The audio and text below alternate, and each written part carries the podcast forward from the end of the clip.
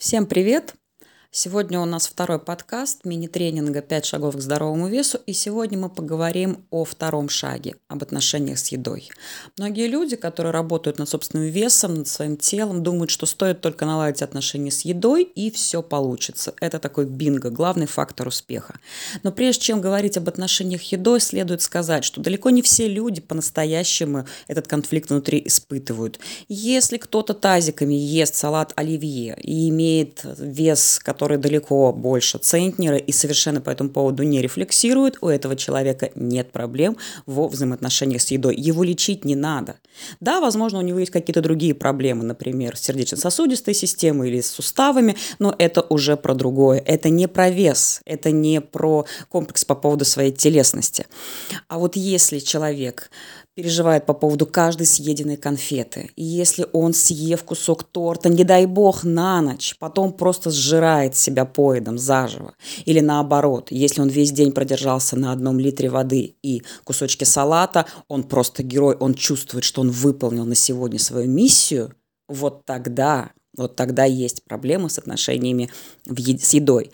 И далеко не всегда при этом у человека есть какой-то избыточный слишком вес или дефицит веса. Очень часто это люди в нормальной совершенно а, весовой категории, в пределах нормы, будем так говорить. Но отношения с едой, конфликт в отношениях с едой явно присутствует.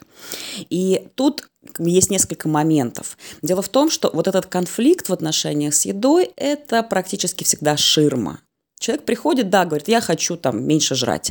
На самом деле за этим всегда стоит нечто большее. Что за этим стоит? Это уже системный вопрос, потому что очень часто человек заедает, контролирует, подавляет свои эмоции за счет еды, и чего на самом деле ему не хватает, и что он компенсирует дефицитом либо э, недостатком еды, это вопрос второй, это системный вопрос. Но при этом можно делать уже здесь и сейчас, каждый день какие-то конкретные шаги, такие чисто поведения поведенческие, и они будут давать результат. И они будут работать и на систему в целом, на такую глобальную масштабную проработку, и на работу каждый день. Об этом же говорят э, те, кто занимается когнитивно-поведенческой терапией, и, в принципе, все это действительно находится на уровне ежедневного поведения. И тут как раз в помощь приходит осознанность. То, о чем я говорила на предыдущем шаге, потому что ежедневные вот эти поведенческие ритуалы требуют огромного количества какой-то личной осознанности, мотивации и а, так далее. И э, первым, наверное, таким упражнением, первой практикой, которой э, я буду говорить сегодня на этом пути, это определение голода. Физиологический голод это или психологический. И как это может не показаться странным, но очень многие люди в принципе не способны ощутить физиологический голод. Они не понимают, что это. Вот это вот чувство пустоты желудка, такое сосание под ложечкой, когда немного может уже кружиться голова от того, что еды нет, вот это вот чувство физиологического голода очень многим людям недоступно. И поэтому встает вопрос, когда человек тянется за очередной булочкой, что это? Это действительно голод и недостаток питания? Или это голод по чему-то другому, психологический голод? Потому что еда – это просто еда. Как Фрейд в свое время говорил, банан – это просто банан. И еда, она нужна для восполнения ресурса энергетического, для того, чтобы просто жить. То есть еда для жизни, а не жизнь ради еды. И поэтому становится вопрос, а что именно человек пытается компенсировать за счет недостатка либо избытка еды. И это вот как раз уже про системность, это про работу с эмоциями. Об этом я буду говорить на пятом шаге этого мини-курса, в пятом подкасте. Э, вы сможете об этом узнать. Сегодня говорим о голоде физиологическом. Перед тем, как рука тянется как я уже сказала, за очередной булочкой, нужно пытаться отследить, стоп, а что это? Я чувствую голод. Да, я чувствую голод, все нормально, я ем, потому что я хочу насытиться. Если же я понимаю, ощущаю, осознаю, что это не физиологический голод, вот тут уже стоит притормозить. И тут стоит задуматься, а зачем мне это, а куда я иду, могу ли я сейчас от этого отказаться. Поэтому все те, кто начинают работу с собственным весом, прежде всего должны научиться отслеживать вот это состояние физиологического голода, научиться его отслеживать. И если все-таки причиной там, переедания, недоедания становится психологический психологический голод, тогда нужно исследовать, а про что этот психологический голод? Чего на самом деле я хочу? Я хочу радости, поэтому хочу съесть конфетку, и мне станет лучше. Или мне скучно, а еда займет на какое-то время мои мысли, потом она займет мой желудок, и я не буду рефлексировать по поводу того, что я валяюсь на диване и ничего не делаю. Или это злоба, которую невозможно выразить.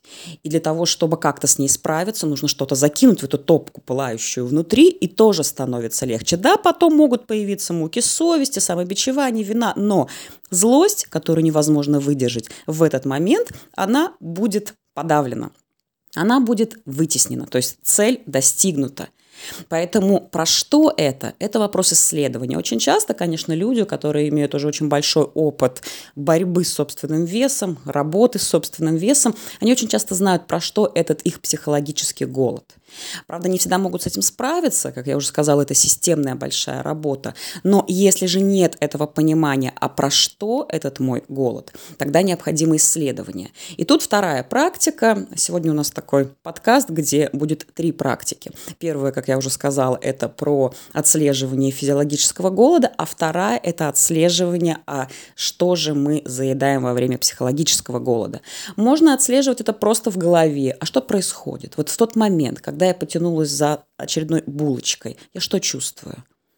Чего я хочу на самом деле добиться поеданием этой булочки? А вот я ее съела. Мне после этого как стало? Лучше, хуже? Какие мысли возникли? Какие эмоции возникли? И вот такая вот ежедневная, ну или как минимум регулярная работа по исследованию себя, она даст очень много информации. Идеально, конечно, вести дневник, причем не нужно создавать какие-то пространные тексты, нужно просто кратко записывать, что происходит до, во время и после – и прежде всего, конечно, это касается эмоций, переживаний, мыслей. И тогда довольно быстро, уже буквально в течение первой недели или двух, даже абсолютно нечуткие к себе люди, они просто это увидят. Да, то есть КПТ в действии, поведенческая э, терапия, поведенческие какие-то приемы, когда человек просто увидит, ага, Каждый раз, когда мне скучно или мне грустно, или наоборот мне радостно, кстати, радость тоже очень многие люди не умеют выдерживать, не справляются с ней, и вот тогда я иду за едой. То есть вот этот психологический голод – по другим эмоциям, на самом деле, по другим ощущениям и состояниям я подменяю едой. И это исследование, на самом деле, оно сколь может быть э, грустным и печальным, столь и увлекательным. Действительно, очень много можно о себе узнать в этом процессе. И вот только тогда, когда есть понимание, а какой это голод, а про что этот голод, можно выстраивать отношения с едой. Просто отношения с едой чтобы наслаждаться ею, чтобы чувствовать ее вкус, чтобы по-настоящему понимать, что еда, она для жизни, для активной жизни, для энергии. И вот тут третья практика, она была предложена все тем же самым Джоном Кабадзином, называется «Четыре изюмины». На самом деле можно использовать э, четыре кусочка, например, шоколада, какие-то четыре маленькие конфетки, четыре сухарика. Именно то, что вы любите.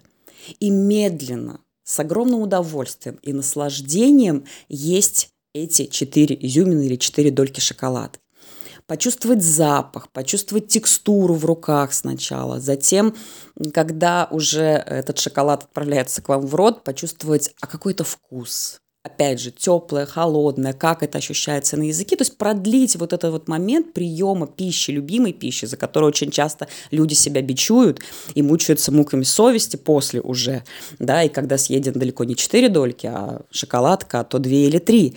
Так вот этот процесс такого очень осознанного, с наслаждением, такого спокойного, поедание пищи, наслаждение любимой пищи, оно в итоге приводит к пониманию того, что а мне не надо съедать целую шоколадку, чтобы почувствовать этот вкус.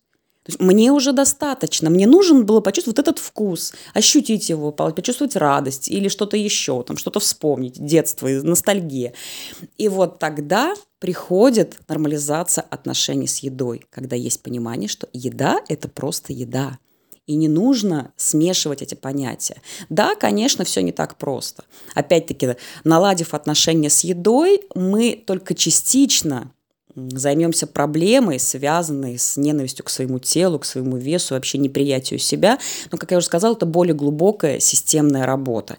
Об этом я поговорю позже. Но в любом случае нормализация отношений с едой на таком вот поведенческом ежедневном уровне – это один большой шаг. А мозг – это такая очень пластичная машинка, поэтому даже если очень не хочется, если сильное сопротивление, спустя какое-то время – это станет нормой, это войдет в привычку, сформируются новые нейронные связи и станет понятно, а как это работает. На этом я с вами прощаюсь. Надеюсь, это было полезно. Попробуйте эти практики, кому они актуальны, и поделитесь своими впечатлениями об этом подкасте в комментариях. Всем пока!